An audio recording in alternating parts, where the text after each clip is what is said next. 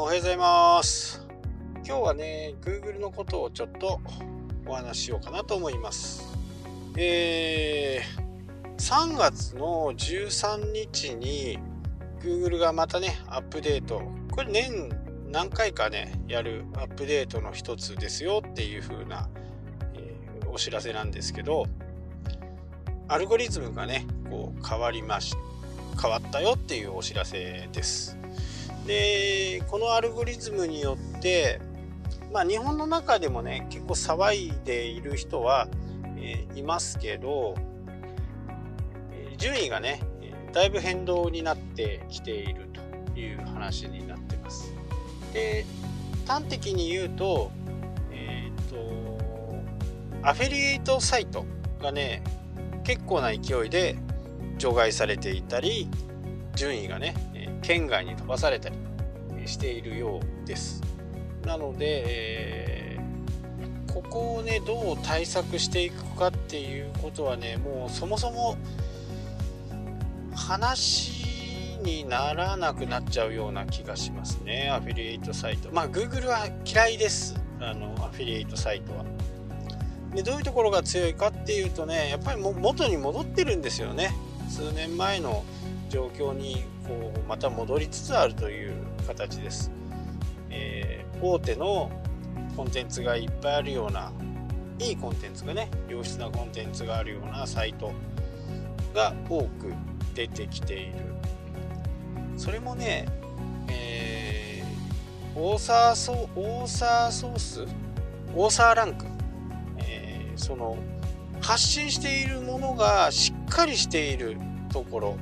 まあ俗に言う日本で言うとねやっぱりこう大手と言われるようなところのサイトがやっぱり軒並み上がってきている、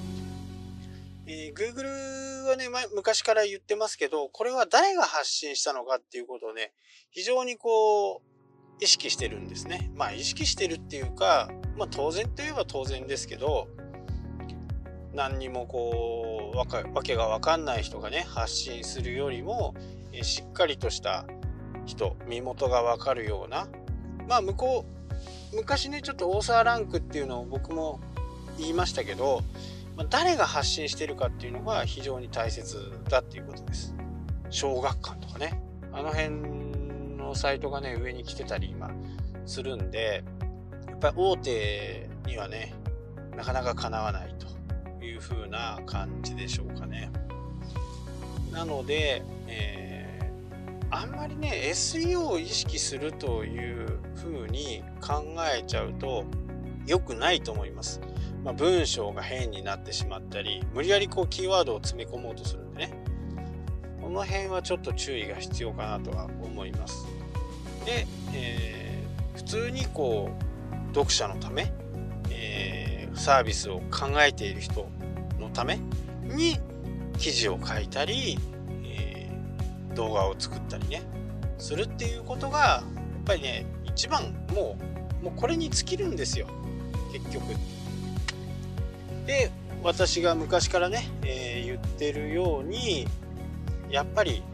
えーメルマガをねみんなやっていきましょうっていう形で今トレンドはもうそちらの方にまた向,、えー向きつつあります。個人のファンを作ってそこでね、Google の SEO そのランキングのね上下に変動されないような自分の独自のルートをしっかり作っておく。メルマガだったり YouTube だったり。YouTube で自分はこんなことしてますよっていう紹介動画なり、こういうふうにするとうまくいきますよとかこういうふうな、えやり方をすると早く達成できますよとか、まあ、ハウツー系をですね、えー YouTube で上げていくと。で YouTube の最後にメールマガジンの登録を促すなのでね、えーあとさ三やっぱりなんかこう皆さんにねお伝えするときに三大なんちゃらとか言いたいじゃないですか。でも僕からするとやっぱり、え2つをねしっかりこうやっておけば問題ないのかなっていうふうに思います。まあサイトとかねそのもう一つ3台とは言わないけど2.5台ぐらいで、えーメルマガ YouTube 自分がいつも発信しているオフィシャルとされるようなブログであったりサイトであったり。ここをねこれをやっていけばまあまあ強いんじゃないかなとは思います。検索でね、えー、一喜一憂するよりも、メルマガを登録してもらうために頭にね汗をかいた方がよっぽどいいと思いますよ。まあもちろん費用もねメルマガしっかりしたものを借りようとメルマガスタンドを借りようと思ったらそこそこの値段がかかりますけどまあこれはねもうほんと経費として最低の経費としてねインターネットを使う、えプロバイダー料金通信料金として考えていただいてそこをどううまくね使っていくかっていうことの方がいいですねただじゃあメルマガ始めたからすぐに読者がね100人も200人も増えるかっていうとまたここが、えー、増えることはねやっぱり必死にこういい情報をね流していかないとなかなか難しい。でその中でどういうふうにやっていくかっていうとやっぱりメルマガですよね。あ YouTube ですね。YouTube でこんなことやってますよっていうビジュアルも見せて、えー、言ってしまうと自分を全てさらけ出して YouTube で情報を公開する例えばちょっと皆さん考えてみてください A っていう人はなんかパソコンの画面とかホワイトボードだけ映ってその人の声だけがこう入ってるものと B の人はもうもちろん顔を出してね、こうですよああですよ。時にはパソコンの画面を出したり、え時にはホワイトボードで説明したり。まあそういう風な形でやっている A さんと B さんがいた場合にどちらを信用する信用するしますかってことです。多分 B ですよね。で B にする。そのその人の方が信頼性が高いから B にする。でそこからメルマガもやってるんでメルマガも登録してチャンネル登録もしてほしいけどメルマガではこういう情報を出してますよぜひ登録してくださいっていうふうに一言言っておけば少しずつ増えていきます。確実に増えていきます。で、できれば前も言いましたけど、90日間はね、もう毎日こう YouTube に上げるようなネタをね、もうセットして取っとく。そうするとね、90日やったら200、300ぐらいいくんじゃないかなって僕は思います。で、あとは皆さんの今までのやってきた実力がねここに左右されるんでやっぱりメルマガの数イコール売り上げになる可能性が非常に高い、ね、コンバージョンを得れるポイントだと思うんでここをね、えー、100人と言わず1000人1000人と言わず3000人っていうふうに、え、着実に増やしていくことがね今後 SEO に左右されないね最も強いものかなと思います。合わせて YouTube なんかで90日のねプログラムを自分の中で組んだとしたらその中で指名検索。僕の場合だと武藤正孝で YouTube で検索してください。武藤正孝で検索してください。そうすると自分のオフィシャルサイトが出てくればそこでね、えー、サイトを見てくれる。サイトからの、えー、メルマガ流入なのかもしくは YouTube からねえメルマガの登録なのか。これもね僕使ってるのはアスメルっていうメルマガなんですけど同じフォームだけどメールアドレスに、えー、来る。違うメールアドレスで来るようにもこれ設定できますからね、まあ、見た目は一般の人は見た目は全く同じなんでわからないんですけど YouTube の方はこのアドレス、サイトの方はこのアドレスっていうふうにね、えー、することによってどこからコンバージョンになったのかっていうことなども分かります。ここ最近聞いてくれてる方は多分お分かりだと思うんですけど、っぱりね、どこから申し込まれたかっていうのをやっぱり正確に把握したいんですね。多分 YouTube だろうとか、多分サイトだろうとかじゃなくって、YouTube で1人、サイトで1人、っていうふうにね、え初めは皆さんね0から1にするのが非常に大変です。これは僕も本当に経験してますからこれは非常に大変なんですけどただ、えー、0から1ができたら1から2にするのはそんなに難しいことではない。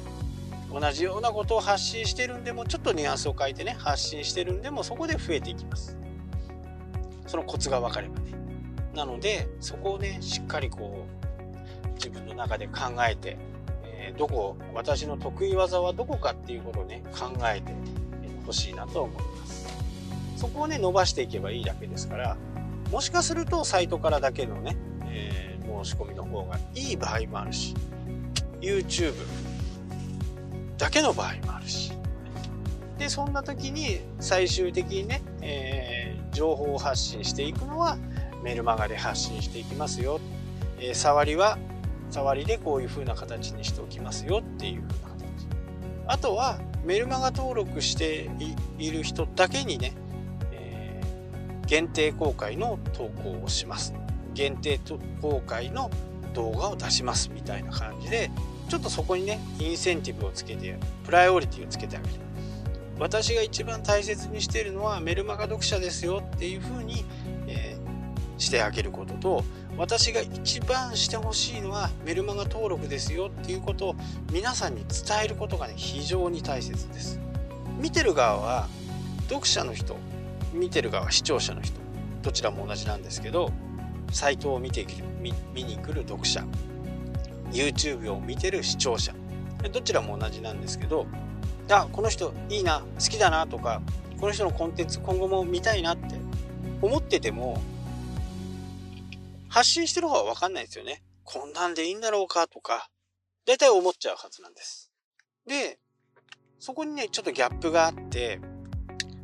読者の人は、あ、この人いいなって、この人のコンテンツ今後も撮りたいなって思った時に、このチャンネルを持ってる人、このサイトを持ってる人は何をしてくれたら一番嬉しいんだろうかなっていうふうなことを、えー、考えちゃうんですね。登録する側として。で、登録する側として、この人は何かしてほしいのかなとか、あ、商品買ってほしいんだな、じゃなくって、メルマガ登録してくださいっていうことを、もう再三言うんですよ。最後に必ず。YouTube を見て、YouTuber の中でね、え3万人や5万人読者、チャンネル登録者数がいるにもかかわらず、毎回言うじゃないですか。チャンネル登録はこちらで、えー、高評価もしよかったと思ったら高評価チャンネル登録お願いしますでこれが私にとって一番た、あの、一番嬉しいんですっていうふうなことを言ってあげるとあじゃあだったらまずは YouTube 登録しようかな。いきなりメルマガ登録しようかなっていうふうなね人がいます。何をして何をしてあげると相手が喜ぶかっていうことを教えてあげることはねこれ結構大切なんですよね。なので、ブログでも何でもそうです。サイトでも SNS でもねまあ SNS だとねちょっとうざくなっちゃうかな。メルマガ登録お願いします。ちょちょっとなんか違うかなって。で今日ねちらっと朝見てたらまあ LINE もねまあ僕 LINE 嫌いなんですよ。あの人のことも考えずピッピピッピ通知が来る。あんまりこう好きじゃないですね。気づかないうちに来てればいいんですけどね。ピロンピロンピロンピロン。なるとうるさいし。でなんか忙しい時に見て LINE を見たら宣伝だったとかもうイラッときますよね。なので、えー、僕はあんまり LINE を使ってないんですけどっていうかほとんど使ってないんですけど LINE の若い人たちの中でもやっぱりね、LINE を使わなくなってきている人たちが増えてきてるらしいです。これデータ正式かどうかはわかんないんですけど、どんどんね、えー、減ってきている。まあこれね、世の中の社会現象でもあるね、その、まあいじめというか、村八部というか、ね、グループを作ってその中でその人だけを後から追い出すとかねそういうふうなことがあるもんだから今後ね LINE はどうなっていくのかちょっと Facebook よりも心配かなっていう。まあ僕は LINE を本当に嫌な嫌な感じですけどね。でうんと大学生に入ると Facebook を使っているっていう風なね、えー、データもありましたけどこれね数字の取り方なんでねどうかわかんないです。だから LINE を使っている人が減って若い人に減っているっていうのも、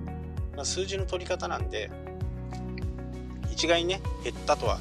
言えませんし